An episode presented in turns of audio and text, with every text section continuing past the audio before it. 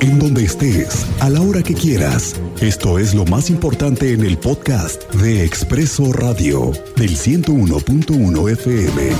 Estéreo Cristal. El tema del robo de motocicletas en Querétaro está siendo una línea estratégica en el fin de año para las autoridades y para las organizaciones de motociclistas. ¿Qué está pasando? Hay un robo anormal, sí, hay un robo anormal de motocicletas en la ciudad. Los repartidores tienen grupos donde se han organizado para protegerse. ¿De quiénes? De los asaltantes que les quitan las motos y luego se venden en el mercado negro. ¿Qué está pasando y qué está haciendo la autoridad? Están implementando operativos para pedir que los motociclistas presenten documentación para acreditar la propiedad y así ya sí ya han recuperado varias. De eso nadie se queja, incluso los motociclistas que han estado aquí de varias organizaciones aquí lo han agradecido estos operativos. Pero todo, todo esto se deriva en otro tema.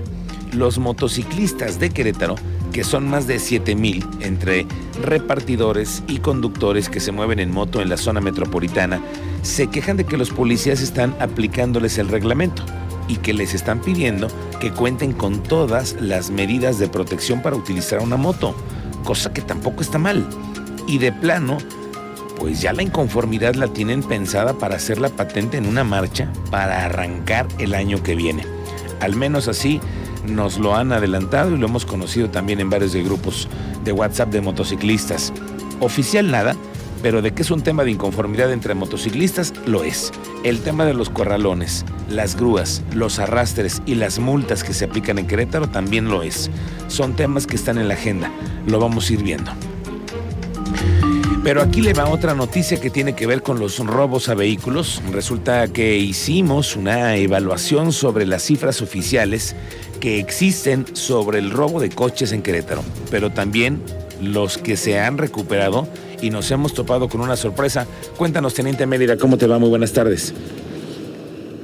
Muy buenas tardes, Ángel, muy buenas tardes a nuestro auditorio. Pues bien, como lo refieres en este tema de los vehículos recuperados, el 76.1% de los vehículos robados en el año han sido recuperados por las distintas corporaciones de seguridad del Estado. En lo que va del año, la Fiscalía General del Estado ha logrado la recuperación del 66.1% total de los vehículos que han sido robados en la entidad. De adelanto, con datos del Secretariado Ejecutivo del Sistema Nacional de Seguridad Pública, de enero a noviembre se han reportado 2.669 vehículos robados en la entidad y que de ellos, según, según Edgar Francisco Varela, director de investigación de la Fiscalía General del Estado, ya han recuperado 1.746, aunque al momento se han entregado a sus dueños 1.073. Esto es lo que declaró el director de la Policía de Investigación del Delito.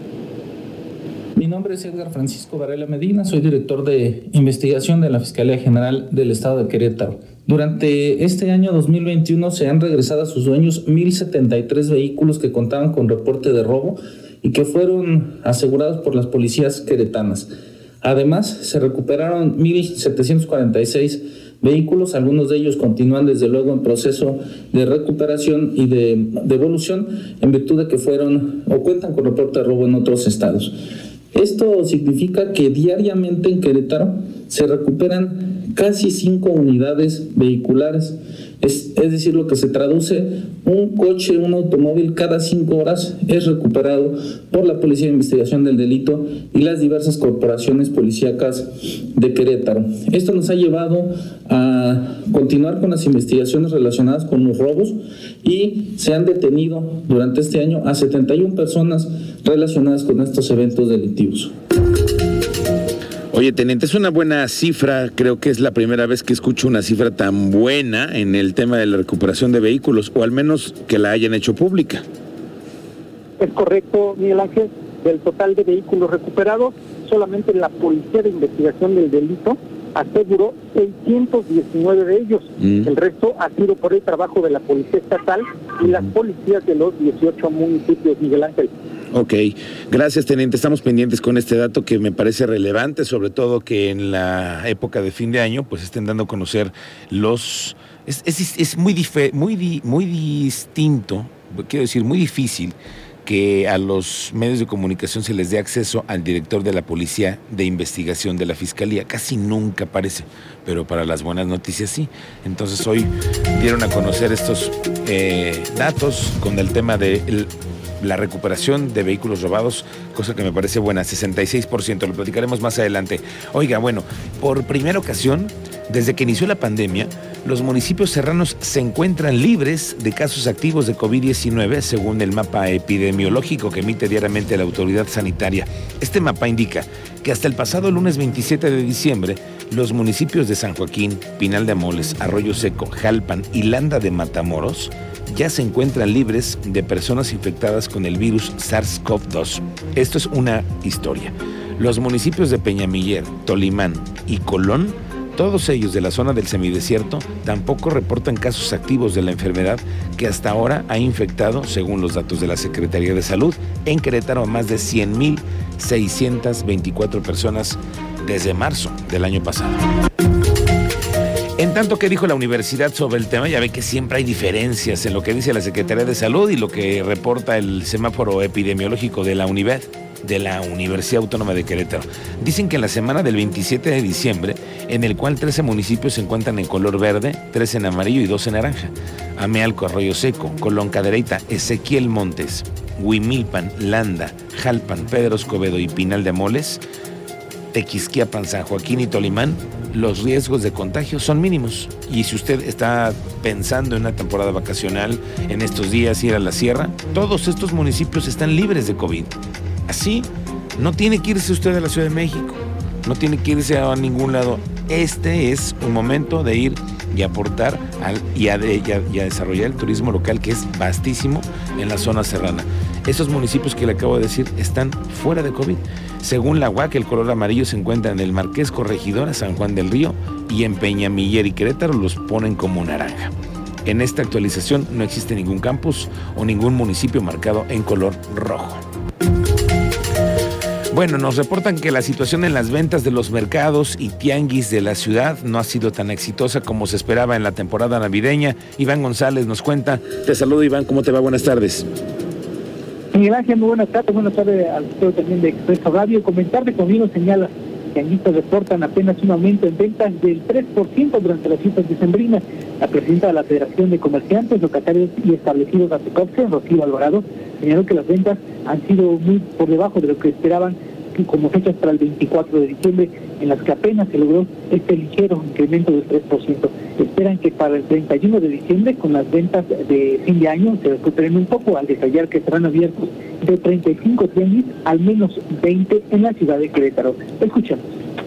Se trabajará igual eh, eh, tianguis extraordinarios, así le llamamos, con todos los giros, tanto frutas, verduras, abarrote, ropa, calzado, juguete, todo, todo lo que conlleva a ese día, ya con, vísperas al, al 5 de enero. Para el 31, ¿cuántos tianguis abren? Estamos hablando que aproximadamente de parte de nuestra organización son 20 tianguis los que ese día trabajan. ¿Y me recuerdas cuáles son los más representativos? Pues estamos hablando que tianguis sombrerete, el tianguis que ahorita está de temporada, que está aquí en el Tepetate, el del Sabino, los de 10 de abril.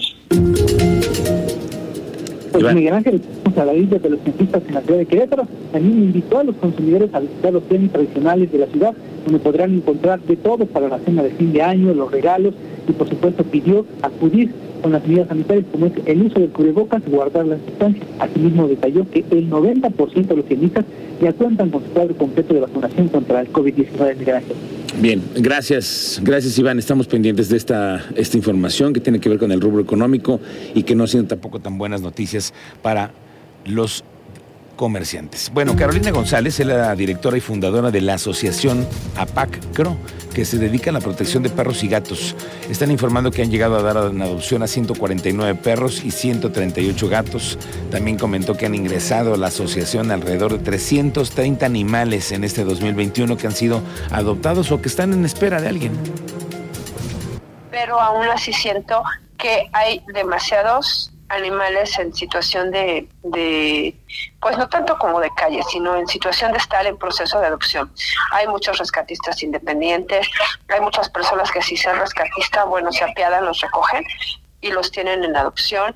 Por eso siento que se ha aumentado muchísimo el, el pues no sé si el índice de abandono o de irresponsabilidad de que los tienen por un momento y después ya andan buscando dónde colocarlos.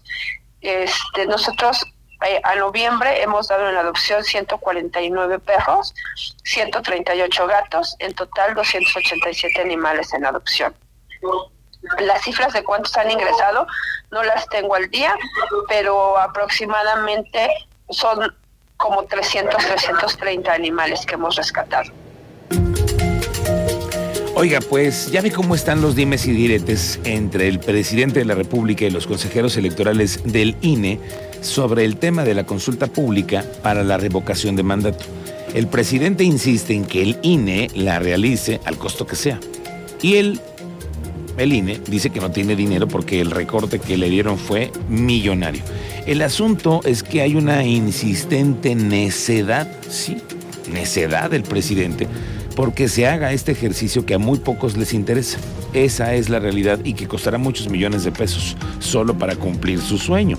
Pero nos pusimos a buscar estadísticas medibles de cómo sería un ejercicio aquí en Querétaro con el tema de la revocación de mandato. Mire con qué sorpresa nos encontramos. La aprobación del presidente de la República en Querétaro es la menor en todo el país. Resulta que Querétaro se posicionó como la entidad en donde el presidente de la República, Andrés Manuel López Obrador, tiene menor índice de aprobación entre los ciudadanos. Lo anterior es de acuerdo a una encuesta que publicó Consulta Mitowski, en la que el mandatario tuvo un 47% de aprobación por debajo de la media nacional, que fue del 65%. Los estados en donde más aprobación tiene López Obrador es en su tierra, en Tabasco, ahí le dan el 86%, en Campeche el 82%, en Baja California 79%, en Oaxaca igual y en Quintana Roo 78%. Pero en donde no le fue nada bien es Nuevo León, que tiene el 53%, en Durango tampoco, 53%, en Guanajuato 50% y en Querétaro 47%. Es el estado donde tiene peor aprobación del presidente. La media nacional de aprobación fue del 65%, aquí en Querétaro del 47%.